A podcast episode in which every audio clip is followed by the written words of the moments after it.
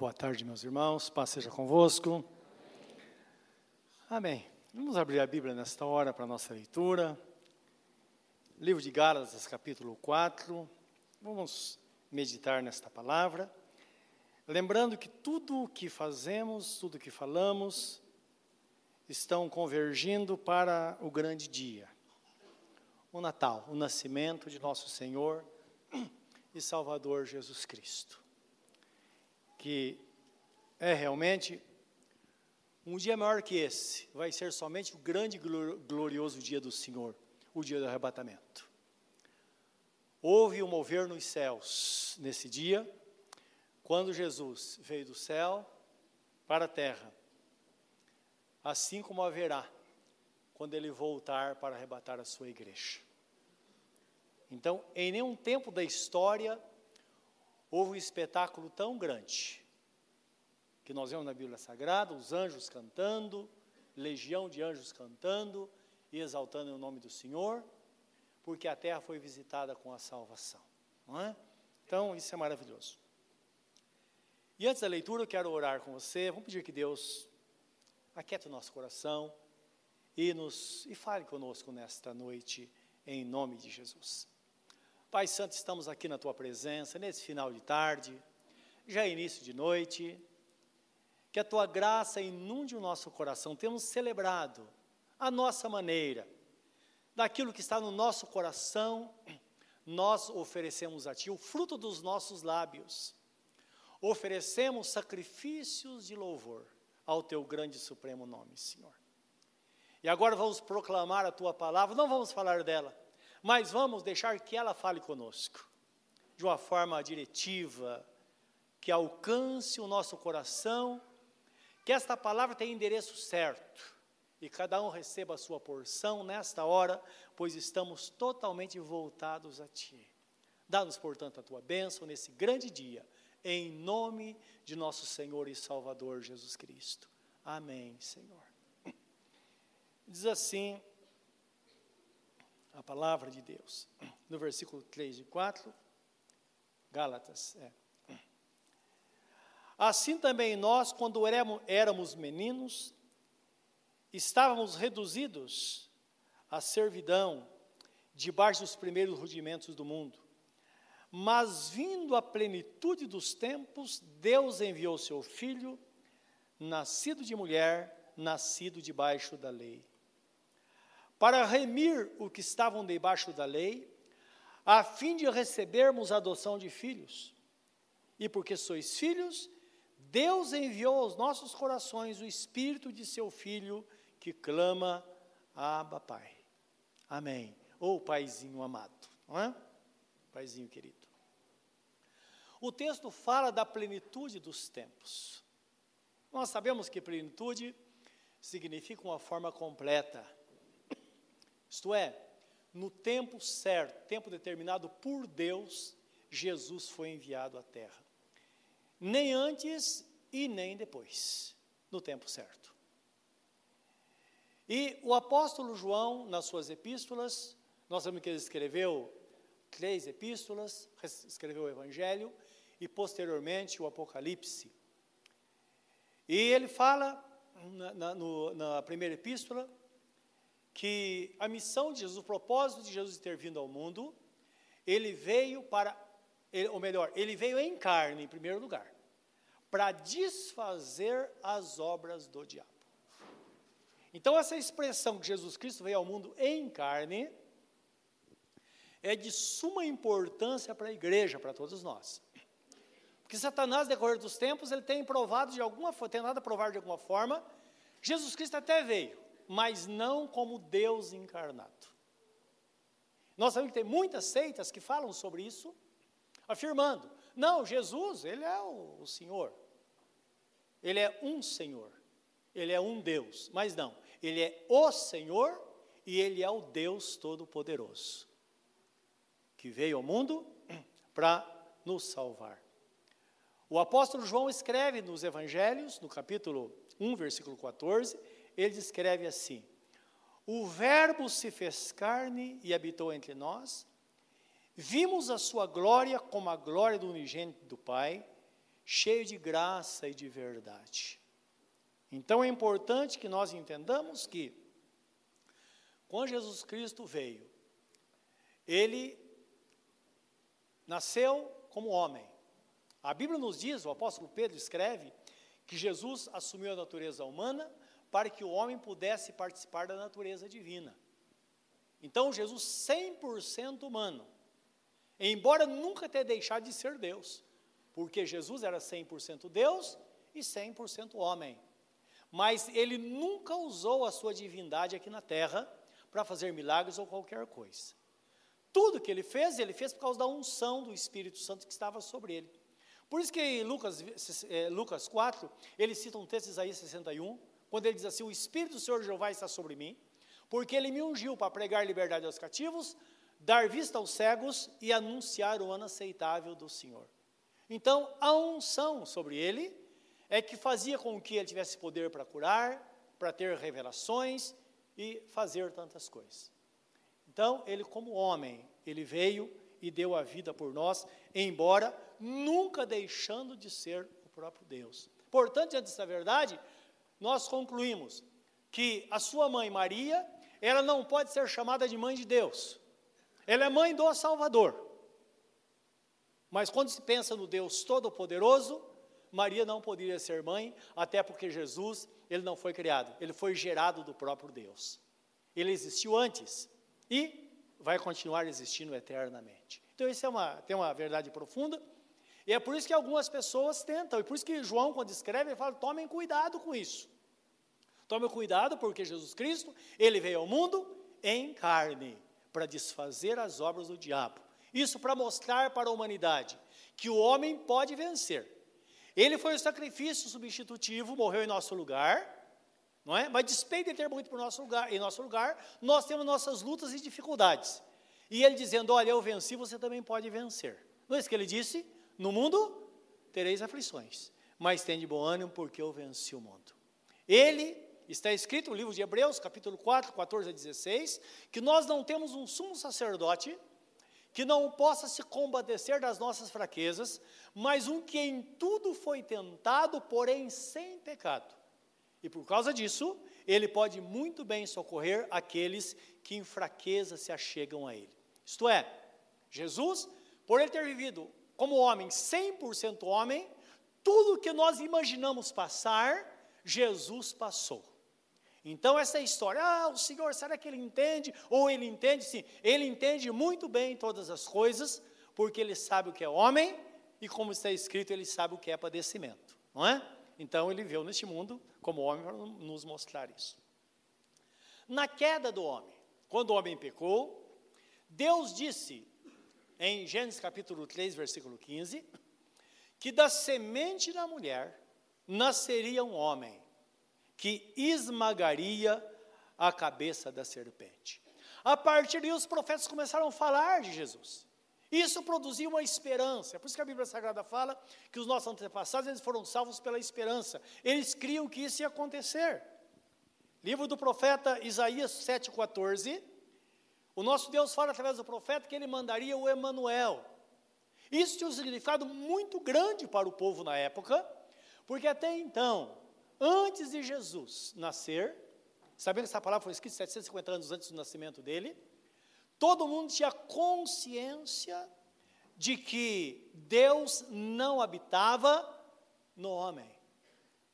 O Espírito de Deus vinha sobre os profetas e dava poder para que eles falassem, Deus falava através deles. O Espírito Santo vinha através da unção sobre os reis, dava poder para governar.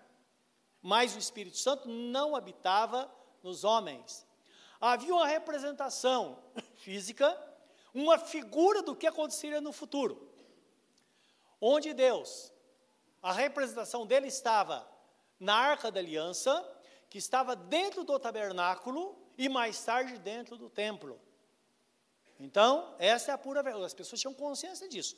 Quando eles recebem esta palavra dizendo que Deus, que Jesus seria o Deus Emanuel, Deus conosco, eles tinham consciência de que Deus, que estava no alto e sublime trono, esporadicamente alcançava os homens de alguma forma, usando algumas pessoas, agora ele viria para morar entre nós e para habitar em nós. É por isso que Jesus, na sua missão terrena, ele fala assim: Aquele que me ama será amado de meu Pai, e nós viremos para ele e faremos nele morada.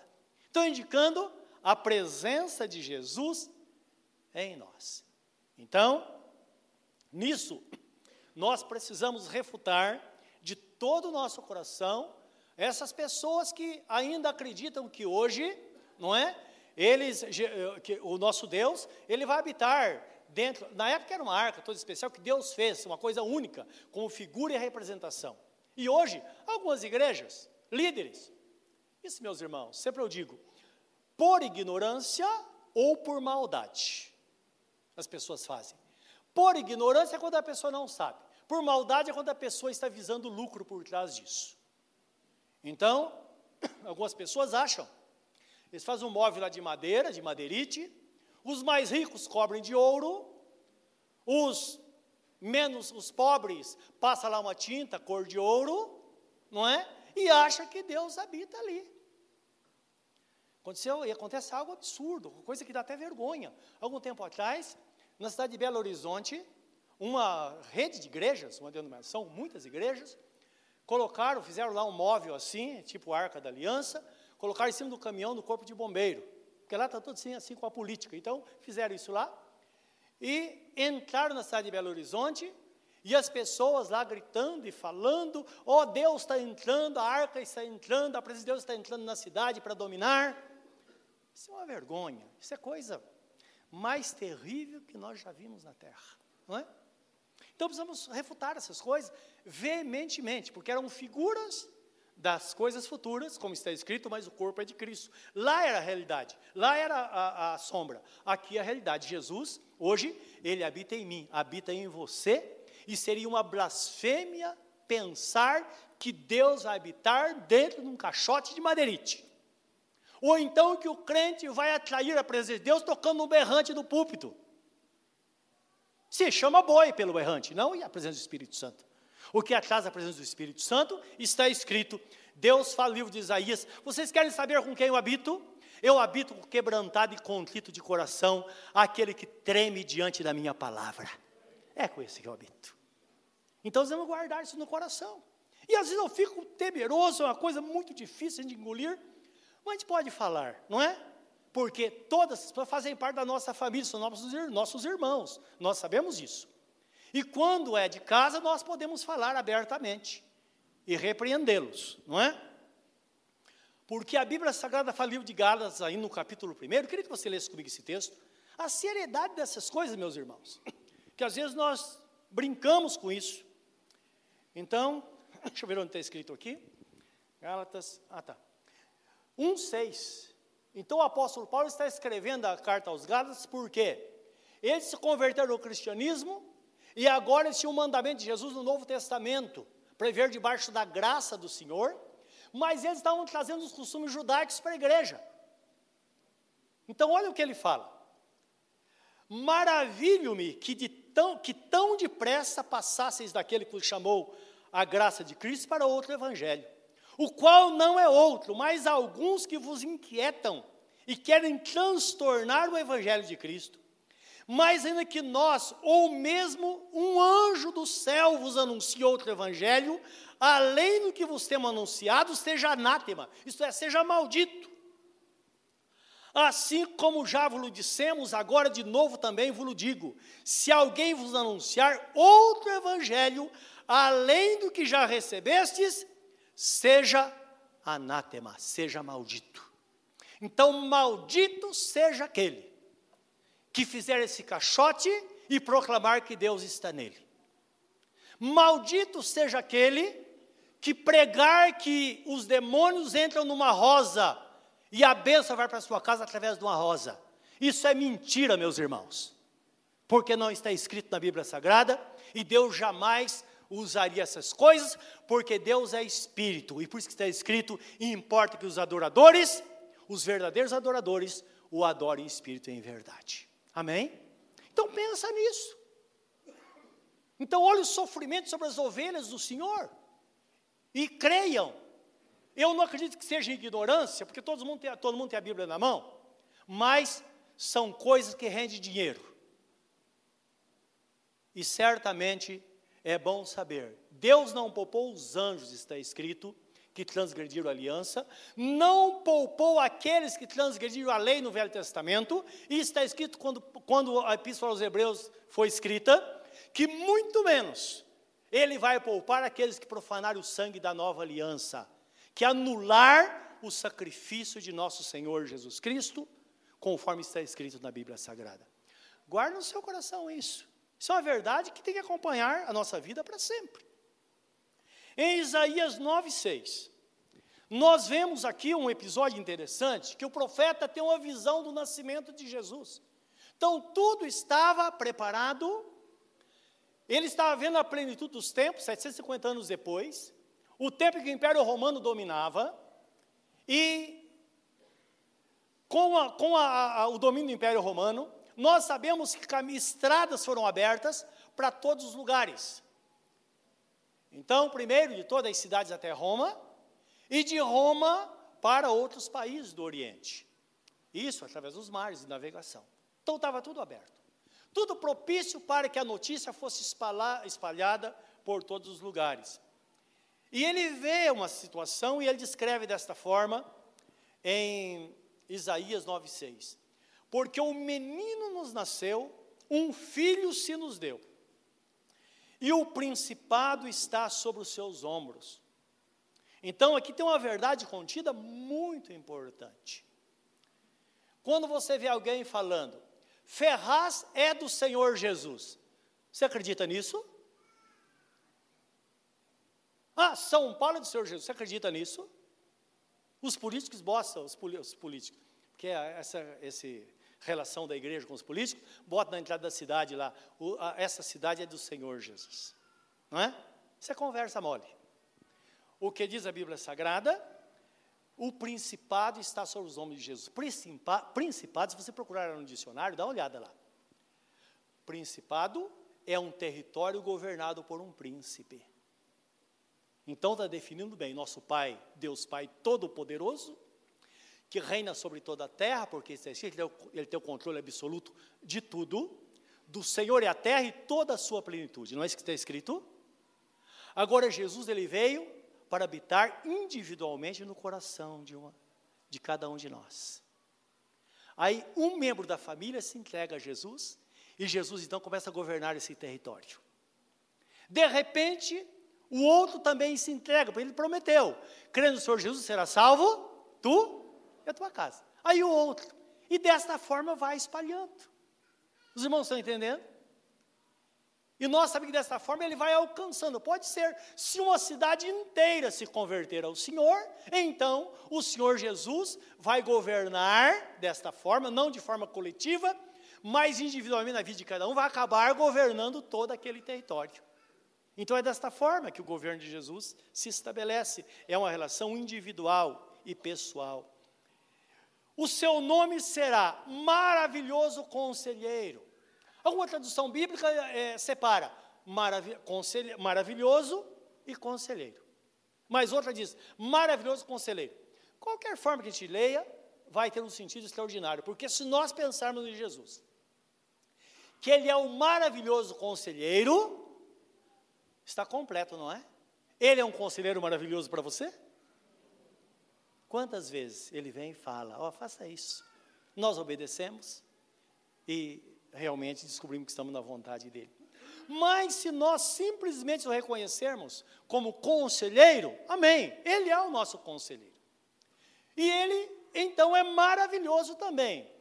A expressão, esse adjetivo mostra, quando se fala que algo é, essa expressão maravilhoso significa que não existe outro adjetivo para descrever aquela situação. É maravilhoso. Maravilhoso. Quando você fala, é maravilhoso, está dizendo, olha, não pode acrescentar nada e nem tirar nada. Está acima de qualquer coisa, é uma coisa completa, não é? E Jesus é isso para nós, não é? E é isso que diz que, que o profeta está vendo. Em seguida diz que ele é o Deus forte. Ele é o Deus forte, sabemos com um braço forte e mão poderosa ele faz coisas para nós. Sempre quando leio esse texto, eu me lembro do testemunho de uma irmã, de nossas irmãs, que ela, certa vez, estava atravessando uma, uma avenida em São Paulo, e ela nos disse que, de repente, veio um carro, uma perua Kombi, não é? Lembram dela? Ainda existe por aí, em alta velocidade. Ele ia ser atropelado. E ela simplesmente só deu tempo de gritar Jesus. E ela disse: quando eu gritei Jesus, ela falou literalmente: eu segurei aquela perua com as minhas mãos. Ela sentiu que ela segurou, parou em cima dela. Jesus pode fazer isso? Pode, Ele é o Senhor, nós sabemos isso. Então isso deixava o profeta fascinado e também o povo de Israel acerca da vinda de nosso Senhor e Salvador Jesus Cristo.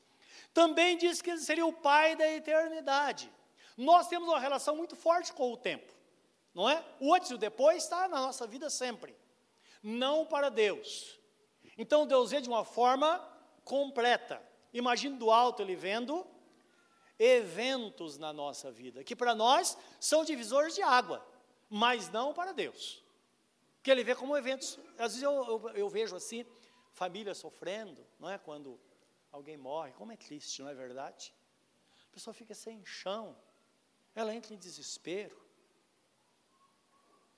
E eu fico olhando, eu falo, puxa vida, como que Deus vê?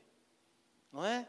Deus enviou essa pessoa ao mundo, ela nasceu, cresceu, agora, conforme a promessa, chegou o momento do, da, do, da, do corpo voltar para o pódio onde foi tirado, o espírito é levado na presença de Deus, há uma espera, e essa espera tem o grande, o, o grande dia da ressurreição, quando for dada a palavra de ordem, então todos aqueles que dormiram em Cristo vão ressuscitar, assumir o seu corpo da sepultura, esse corpo será glorificado, e todos nós arrebatados num piscar de olhos, já estou citando livro de, de, de 1 Tessalonicenses, capítulo 5, versículo 13 em diante, seremos transformados com o corpo glorificado, que não estará sujeito à, à, à natureza, e todos arrebatados para a presença do Senhor, e o texto fala, e habitaremos com o Senhor para sempre. Então, no olhar de Deus, tudo isso está acontecendo, não é? Ele é o Pai da eternidade. Então lembra, quando acontecer alguma coisa na sua vida, lembra, Deus está no controle. Ele já sabia. Antes de você estar aqui hoje, ele sabia que você estaria aqui ouvindo esta palavra com esta atenção nesta noite e você glorificaria o nome dele por tudo aquilo que ele tem feito. Amém? Então, esse é Deus, esse é Jesus, não é? É o nosso Deus, a pessoa bendita de nosso Senhor e Salvador Jesus Cristo. E também ele seria o príncipe da paz. Só Jesus pode dar a paz. Ele, certa vez ele disse: A minha paz vos dou, não vos la dou como o mundo a dá. O mundo tem o seu meio, uma paz passageira. Jesus não, a paz dele é uma paz permanente, algo que excede todo o entendimento humano. Quando Jesus está presente, nós sabemos que tudo há um controle, em todas as coisas há um controle. Eu me lembro certa vez de uma situação que nós enfrentamos, são histórias que nós eh, passamos pela vida. Um casal perdeu uma criança, mais ou menos de oito anos de idade, e a criança estava doente, e a gente comentava: se essa criança morrer, esse casal também vai morrer, porque não é possível. Eles entravam em desespero quando a criança tinha crise, era uma coisa assim, aquele medo. Hoje eu entendo, porque é, é, é isso que nós sentimos, não é verdade? E eu pensava, já era pai na época, eu pensava, se acontecesse com um dos meus filhos, eu morro também. É o que nós pensamos. E só que o fatídico dia aconteceu. De repente, notícia, o menino morreu. Falei, agora? Aí me ligaram, a gente não tem o que fazer, o pastor tem que estar lá, não é? E eu fui com o casal até o hospital. Eles não queriam ver a criança. Nenhum dos dois. Não queria entrar, mas precisava entrar. Não é? Os pais, a pessoa da família precisava ir lá para dizer, olha, eu reconheci, eu, percebi, eu vi que ele está morto. Foi muito difícil, até que, que num certo momento eu disse para a esposa, que o marido não entrou, eu entro com você. Aí nós entramos, hora que entramos, meus irmãos, eu vi, ela teve uma reação assim, que aquele de pular sobre a criança. Mas ela teve e parou na hora, se aquietou, abraçou a criança e disse: Senhor, ainda bem que o Senhor levou meu filho. Disse: Filho, ainda bem que você está com Jesus. E começou a chorar, mas eu percebi que tinha controle absoluto. Aí os tempos passaram, a criança foi sepultada. Passado algum tempo, tive a oportunidade de conversar com ela e falei: escuta, me explica, o que é que aconteceu aquele dia? Ela falou: olha, aconteceu algo extraordinário, parecia que eu ia morrer. A hora que a porta foi aberta, que eu ouvi o meu filho, é como se eu, meu espírito saísse dentro de mim. Foi uma coisa assim muito grande. Eu falei: agora eu vou morrer também. Mas eu senti como que uma mão viesse sobre mim e tirasse aquela angústia mesmo que eu quisesse me desesperar além do normal, não conseguiria. Eu disse a ela: é o Espírito Santo dado por Deus. É o príncipe da paz colocando a paz, colocando limite na nossa vida. Por isso, que diante de uma situação dessa, o Espírito Santo vai fazer isso, não é? Não estou falando de exageros que existem no sepultamento de algumas pessoas, que fazem do sepultamento um espetáculo. Isso não. Isso é anti-humano, isso é anormal. Porque nós sabemos que quando parte a pessoa da nossa vida, há o constrangimento, há o, a dor, há o silêncio. Não é verdade? Agora, você vai num lugar e as pessoas estão fazendo festa quando a pessoa morre, aí você, você fala, ou são loucos, ou então não tinha um pingo de amor por essa pessoa estão aliviadas pela partida. Não é verdade? Então há limite para todas as coisas, porque está escrito: chorai com os que choram e alegrai-vos com aqueles que se alegram, porque há tempo para todas as coisas, há tempo de rir e há tempo de chorar. E nós, como igreja, precisamos obedecer esse trajeto estabelecido por Deus. Como disse o apóstolo São Paulo, a morte é como uma picada de escorpião. Sempre quando ela vem, vai causar uma dor muito profunda muito profunda. Dá vontade de morrer, mas só que a gente não morre, porque o Espírito Santo está ali para colocar limite. Amém, meus amados? Então são coisas triviais da nossa vida que fazem parte da nossa história. E o texto termina em Isaías 9,6, fala que o seu reino não terá fim. Então, o reino de Jesus, ele é um reino sem fim. E o texto fala que ele é desde a eternidade, isto é, Jesus, ele sempre existiu. Ele é o nosso Deus todo-poderoso, não é? E o seu reino não teria fim. Nós sabemos que o nosso Deus, quando ele promete Jesus, ele não promete Jesus para resolver o nosso problema do momento, simplesmente. O apóstolo São Paulo fala assim: aquele que espera em Cristo somente nesta vida, se esperarmos em Cristo somente nesta vida, nós seremos os mais infelizes dentre os homens. Porque, na verdade, Jesus veio para solucionar o nosso problema para sempre. Ele veio para reinar eternamente.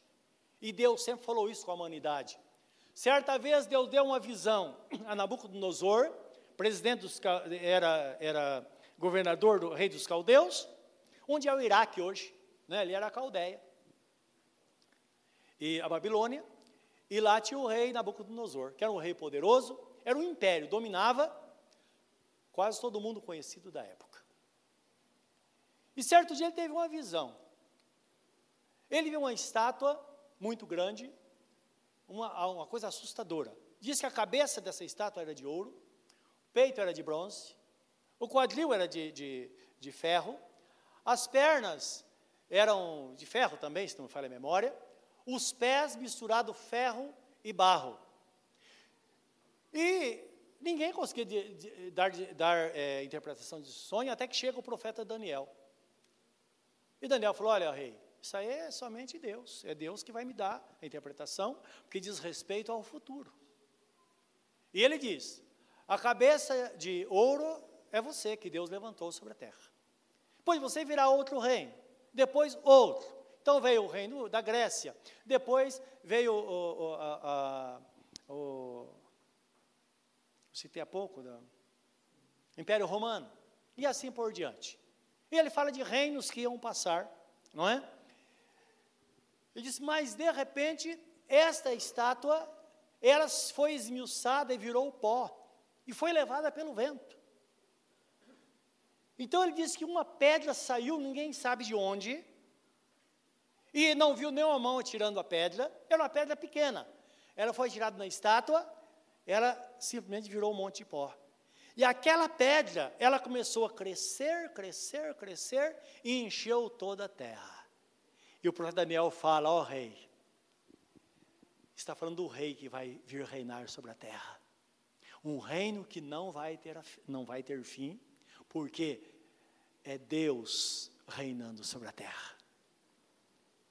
Então percebo que tudo isso foi armado, preparado para o grande dia do nascimento de nosso Senhor e Salvador Jesus Cristo. Livro do profeta, profeta Isaías, o profeta ainda fala sobre Jesus, Isaías 53, versículo 1 a 12, eu quero ler com vocês. Lembrando que o livro do profeta Isaías é chamado como o quinto evangelho, porque não houve nenhum profeta que falasse tanto sobre Jesus como ele. Ele foi um homem privilegiado, isso 750 anos antes do nascimento de Jesus. E aqui ele fala de Jesus, não da forma que os judeus esperavam. Os judeus esperavam Jesus nascendo num palácio. Jesus sendo aquele que viesse reinar como político na terra.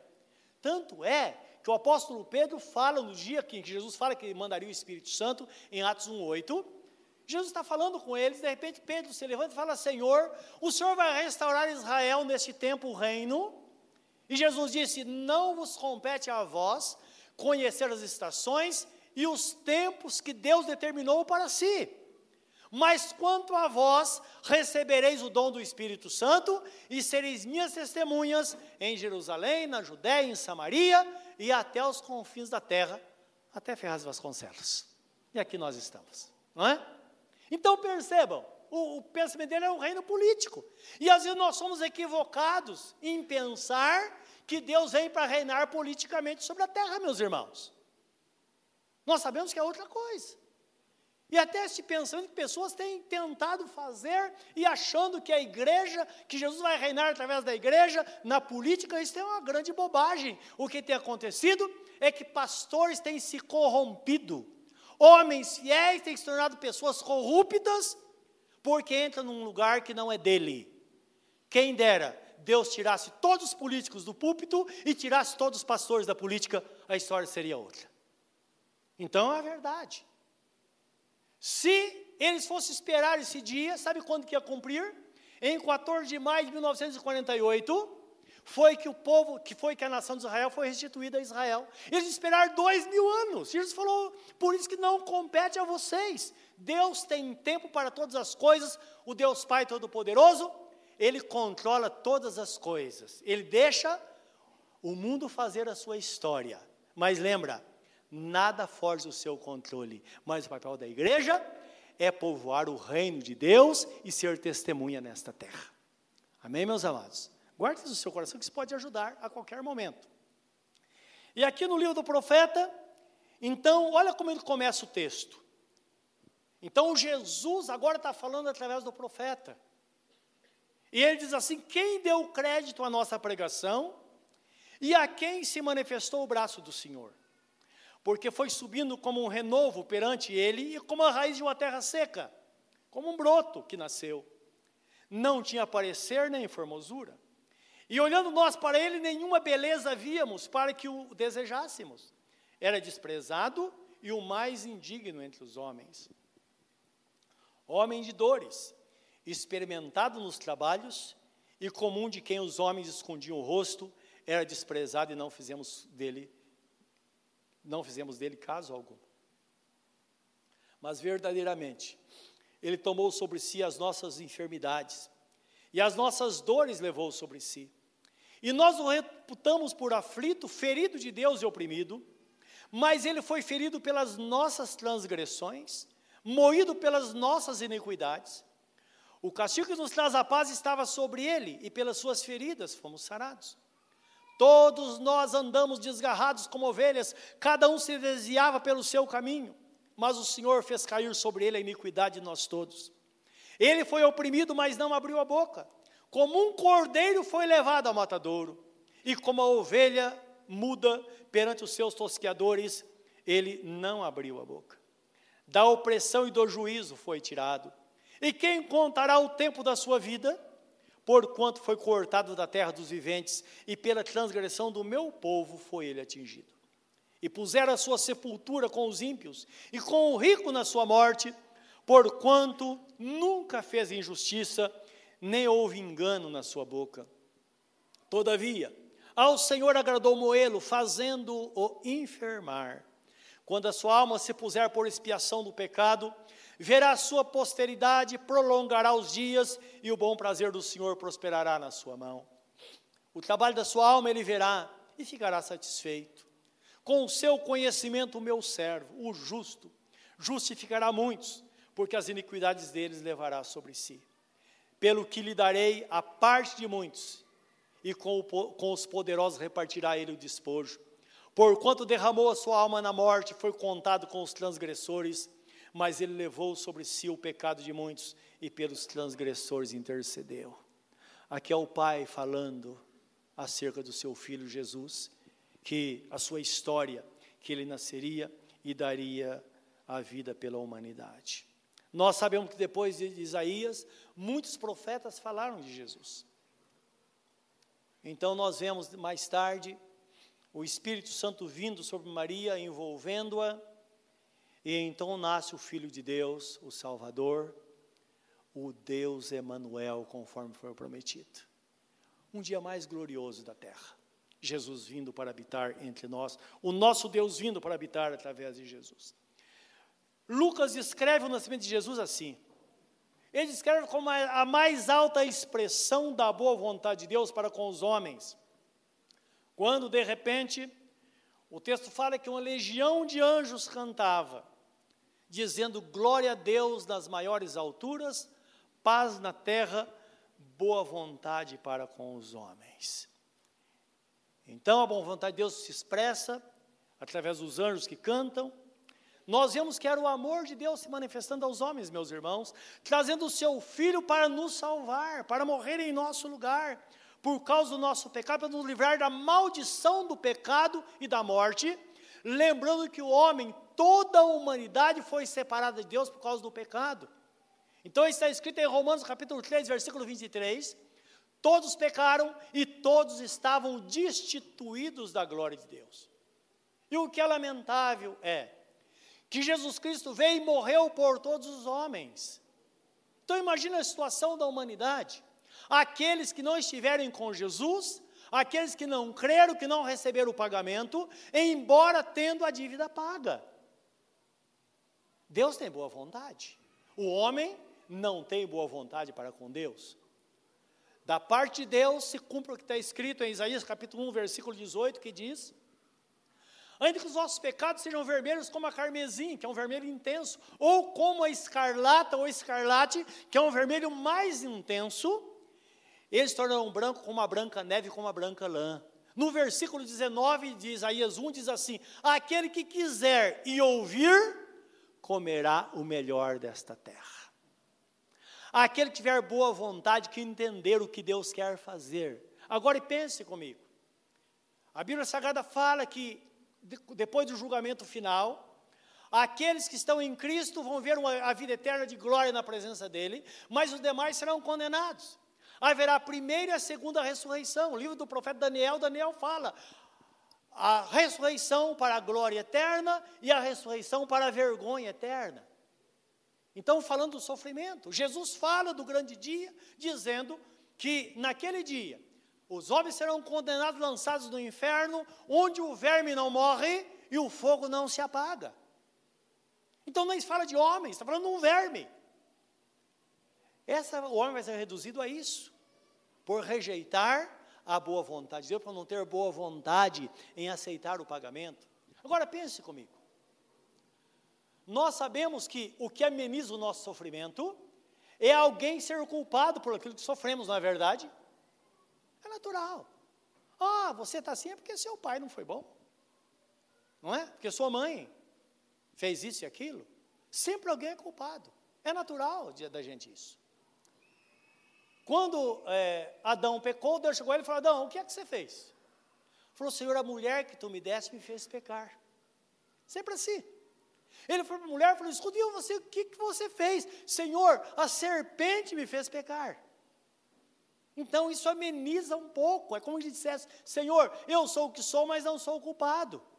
E a Bíblia fala que diante de Deus não há nem sequer um que seja indisculpável. Porque Deus, com Deus não tem esse negócio. O pai não paga pelo pecado do filho, nem o filho pelo pecado do pai. A alma que pecar, essa morrerá, diz a palavra do Senhor. Então não adianta ter desculpa. E além disso, nós sabemos que pessoas que foram mais traumatizadas do que nós superaram quando não atribuíram a culpa aos outros, quando elas assumiram a posição com pessoas que sofrem exatamente não porque fizeram algo, mas simplesmente por causa da presença do pecado, que o homem nasce no pecado e isso leva o homem ao sofrimento. Agora imagine lá que a pessoa vai ter consciência de que Jesus veio, pagou o preço por ela, e ela não quis aceitar o pagamento. Que a vida cristã é exatamente isso, é aceitar o pagamento, não é verdade? Jesus morreu em meu lugar. Ele morreu para que eu não morresse. A maldição estava sobre ele para que a maldição não tivesse sobre mim. E alguns crentes ainda no caminho buscando a Deus, às vezes gastam dinheiro pagando aí para que as pessoas façam quebra de maldição. Olha, olha que coisa terrível.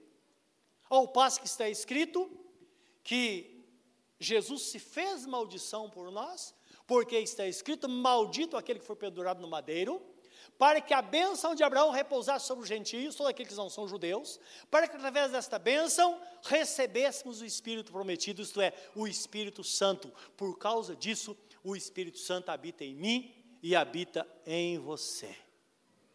E é uma blasfêmia achar que ele habita num caixote em qualquer outro lugar. Ele habita em nós. Nós somos o templo do Espírito Santo, a habitação de Deus. Onde você for, Deus vai estar presente porque ele habita em nós.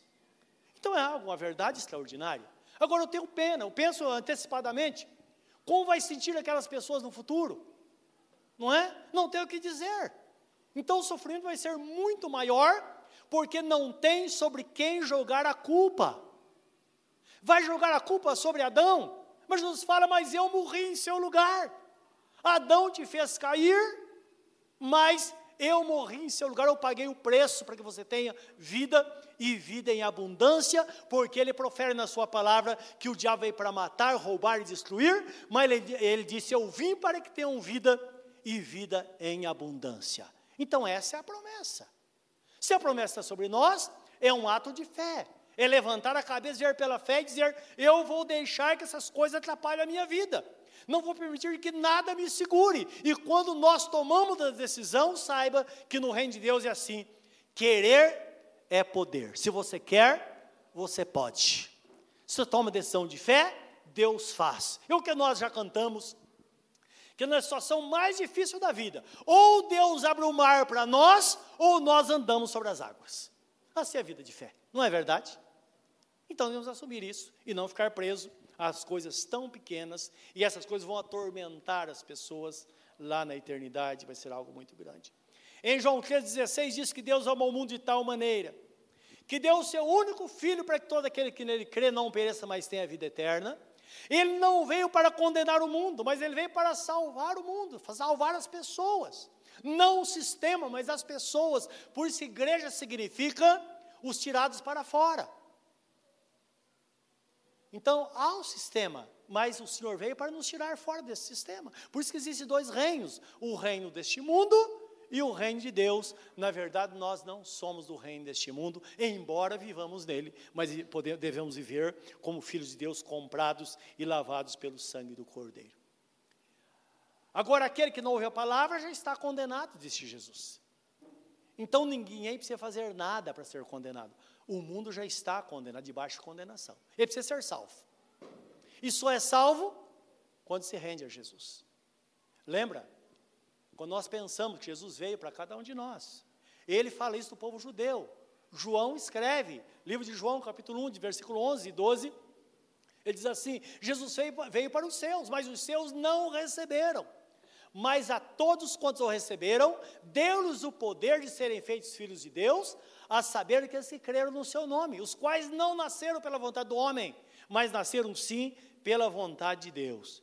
Então, uma pessoa pode ter uma vida mudada, pode se tornar filho de Deus de fato e de verdade, mediante essa entrega totalmente a Jesus, reconhecendo esse pagamento.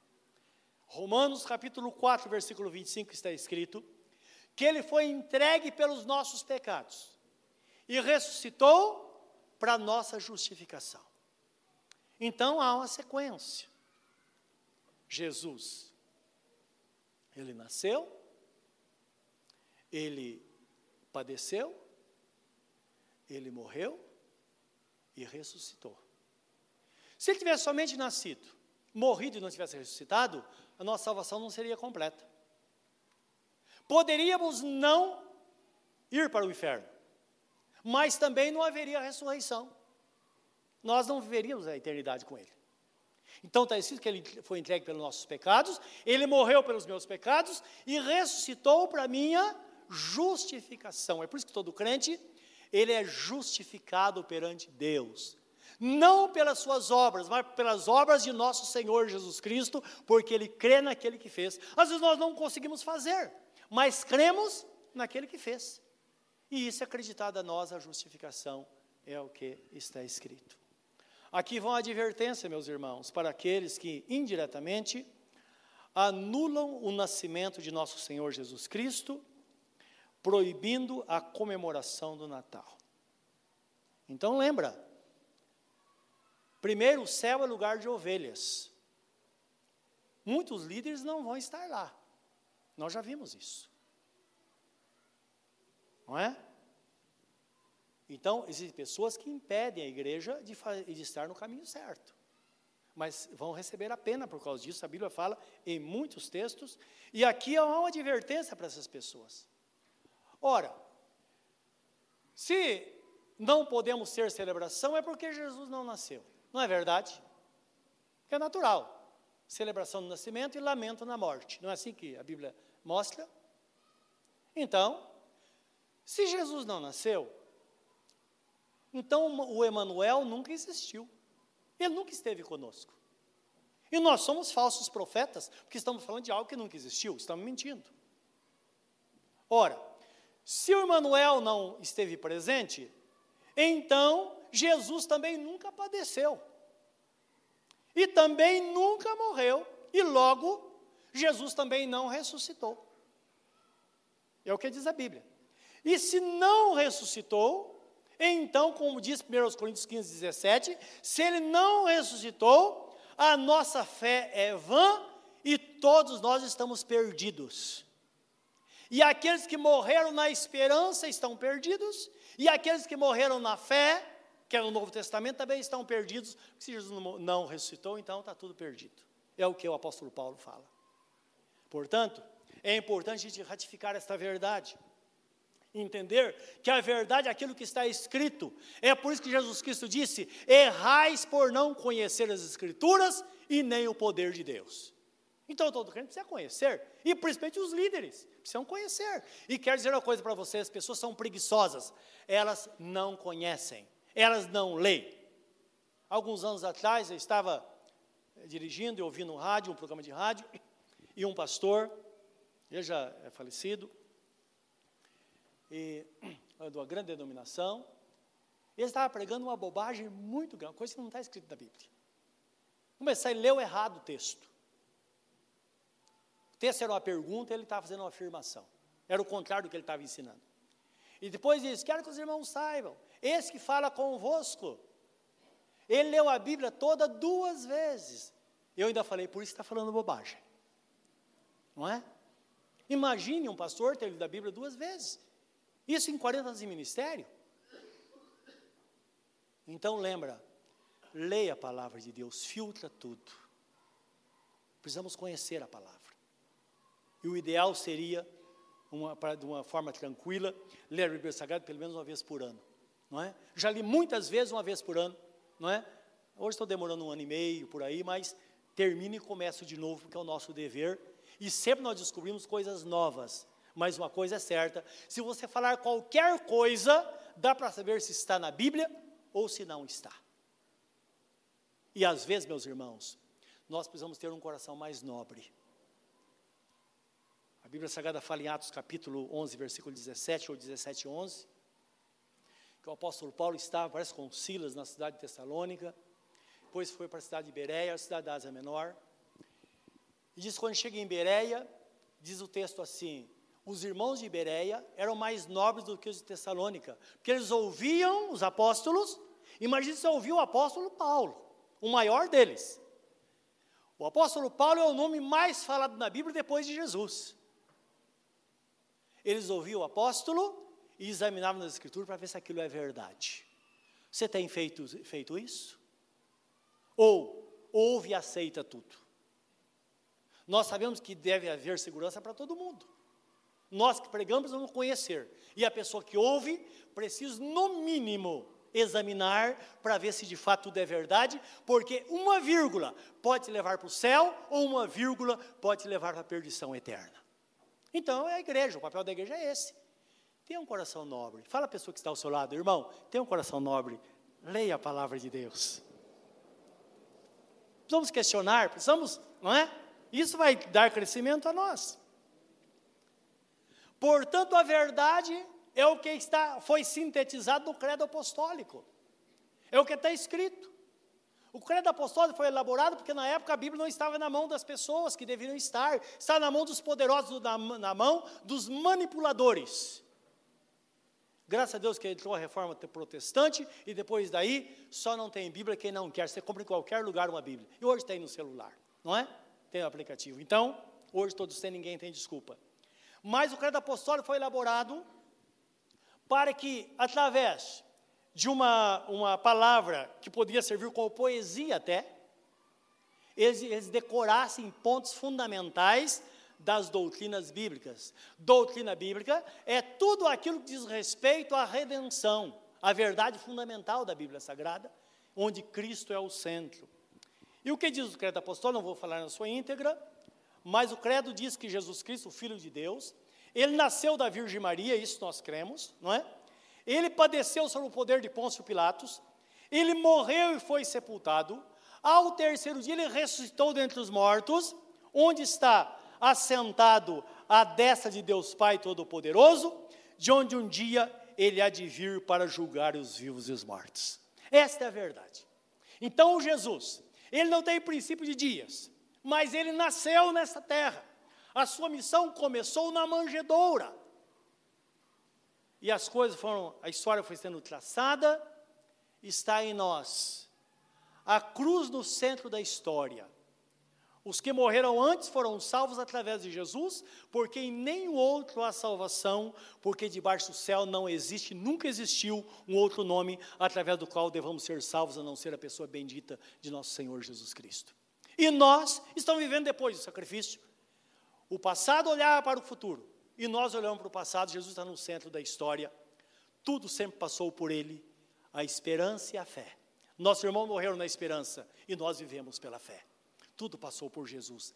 Ele é que tem o grande nome, que está acima de todo nome, porque diante dele se dobrará todo o joelho nos céus, na terra e debaixo da terra, e toda língua confessará que ele é o Senhor. Espera, as coisas vão acontecer à plenitude dos tempos, ou na plenitude dos tempos, Jesus enviou o seu filho, nascido de mulher, nascido debaixo da lei. Mas lembra que agora estamos vivendo um tempo chamado dispensação da graça. Dispensação é um período de tempo onde Deus lança uma verdade, um desafio, e depois o homem é julgado por aquela verdade. Então estamos na dispensação da graça. A dispensação da lei terminou com o nascimento de Jesus e o derramamento do Espírito Santo. Ali começou a dispensação da graça, a dispensação do Espírito Santo, vai terminar no arrebatamento da igreja. Então, quando isso acontecer, Jesus, quando isso se completar, a plenitude dos tempos, tempo certo, quando o pai falar ao filho: Filho, chegou o momento, é agora, num piscar de olhos ele virá e não vai nos levar para a eternidade, para o gozo eterno na presença dele tudo vai ficar para trás, mas é preciso estar em Cristo. Naquele dia, ele diz que vai chamar todos, todas as ovelhas e todos os bodes. Os bodes são, foram aqueles que rejeitaram a salvação. Bode por quê? O cabrito é um símbolo da rebeldia. Você conhece o cabrito? Já teve cabrito em casa? Não é? Mas eu ligo com minha irmã, que é mais velha do que eu, e eu brinco com ela. Quando ligo, ela não reconhece minha voz. Eu falo, cuidado, que a cabrita vai comer suas flores, suas plantas. E ela sabe que sou eu. Porque quando criança, a gente tinha uma cabrita e comia tudo. E certa vez eu levei uns tapas dela porque a nossa cabrita eu soltei e ela comeu as, as flores que ela plantava. Cabrito come tudo. Não é? O símbolo da rebeldia. Ele diz: as ovelhas estarão à sua direita. Ele vai se dirigir àqueles que rejeitaram a palavra, que não serão inocentes, e vai dizer: Ide malditos para o fogo eterno preparado para o diabo e seus anjos. Lembra, o inferno não foi preparado para o homem, foi preparado para o diabo e seus anjos. É por isso que o diabo trabalha dia e noite para arrebatar, para levar, para enganar. E muitas ele pega até alguns crentes desprevenidos e tenta levar para o inferno. Graças a Deus, que Deus é tão misericordioso, que Ele marca as pessoas que passaram por caminho, até que elas abandonaram, não são chamadas de ímpios, mas pessoas desviadas. E o Espírito Santo trabalha para trazer essa pessoa de volta, como aquela ovelha perdida. Mas, imagine só, do lado direito, ele vai estender a mão e vai dizer: Venha, benditos meu Pai, possuam por herança a coroa da vida. Ela está preparada desde a fundação do mundo. Ele vai botar uma coroa na sua cabeça e vai dizer: Entra para o gozo do seu Senhor. E nós entraremos para a eternidade. Ali não haverá dor, não haverá pranto, não haverá doença, mas somente alegria para sempre. É o que Deus preparou para nós. E com triunfo nós entraremos para a eternidade. Tudo foi preparado. E hoje nós podemos nos render diante do Senhor e oferecer o mais alto louvor do nosso coração. Bendita a hora em que Deus enviou o seu Filho para morrer em nosso lugar.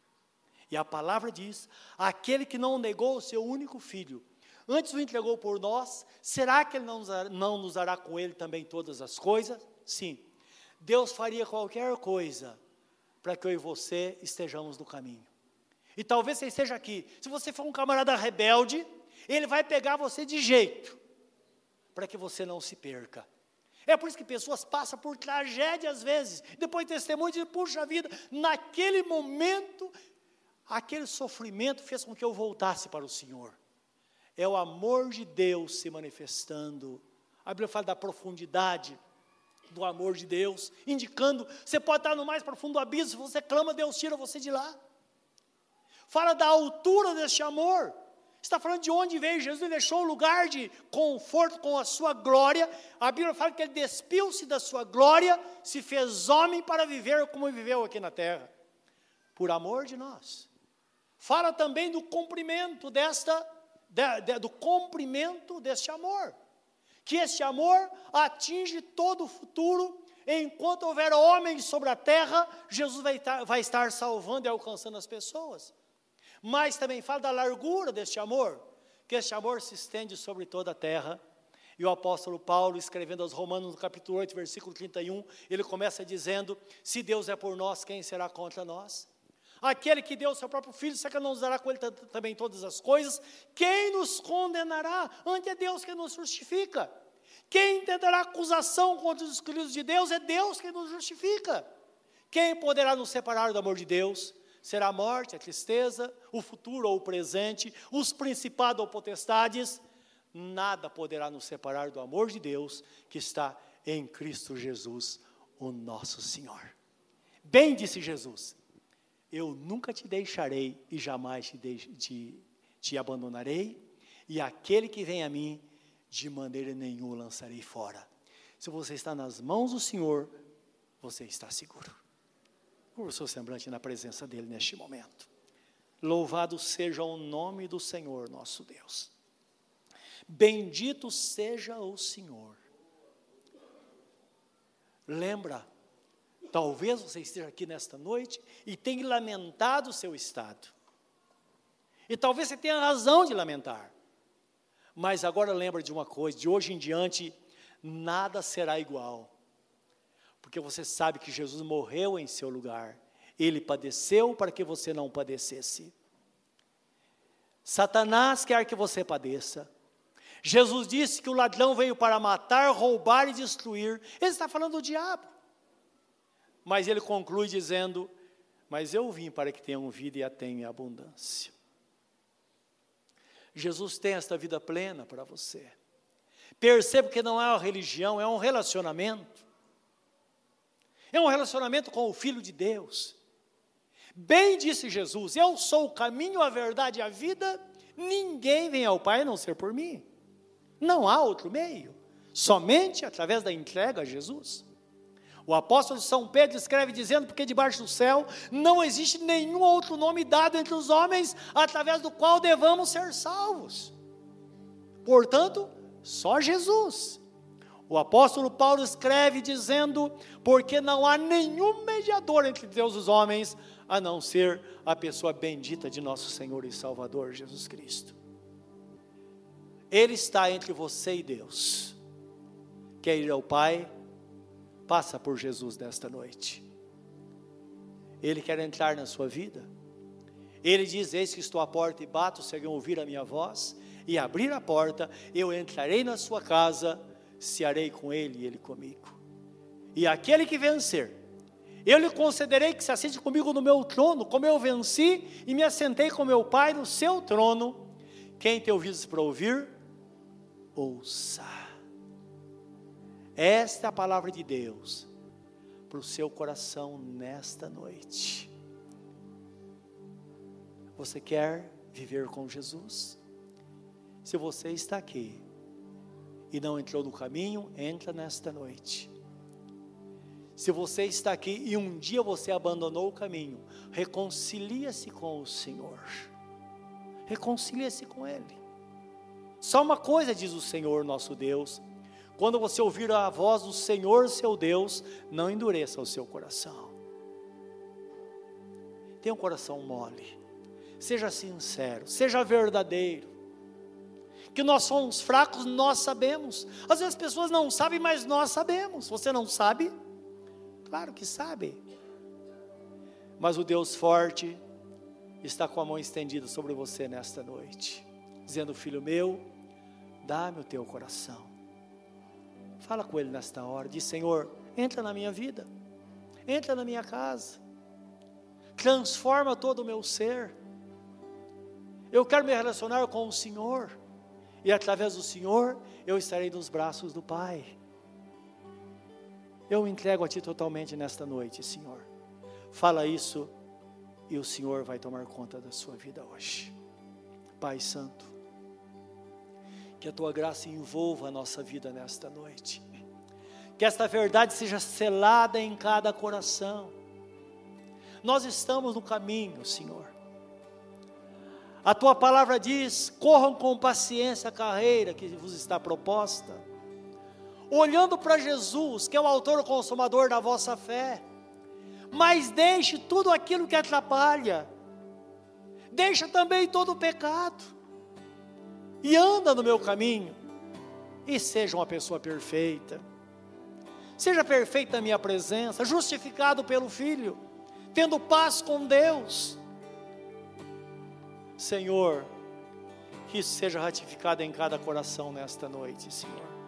Em nome do Senhor Jesus. Amém, Senhor. Amém.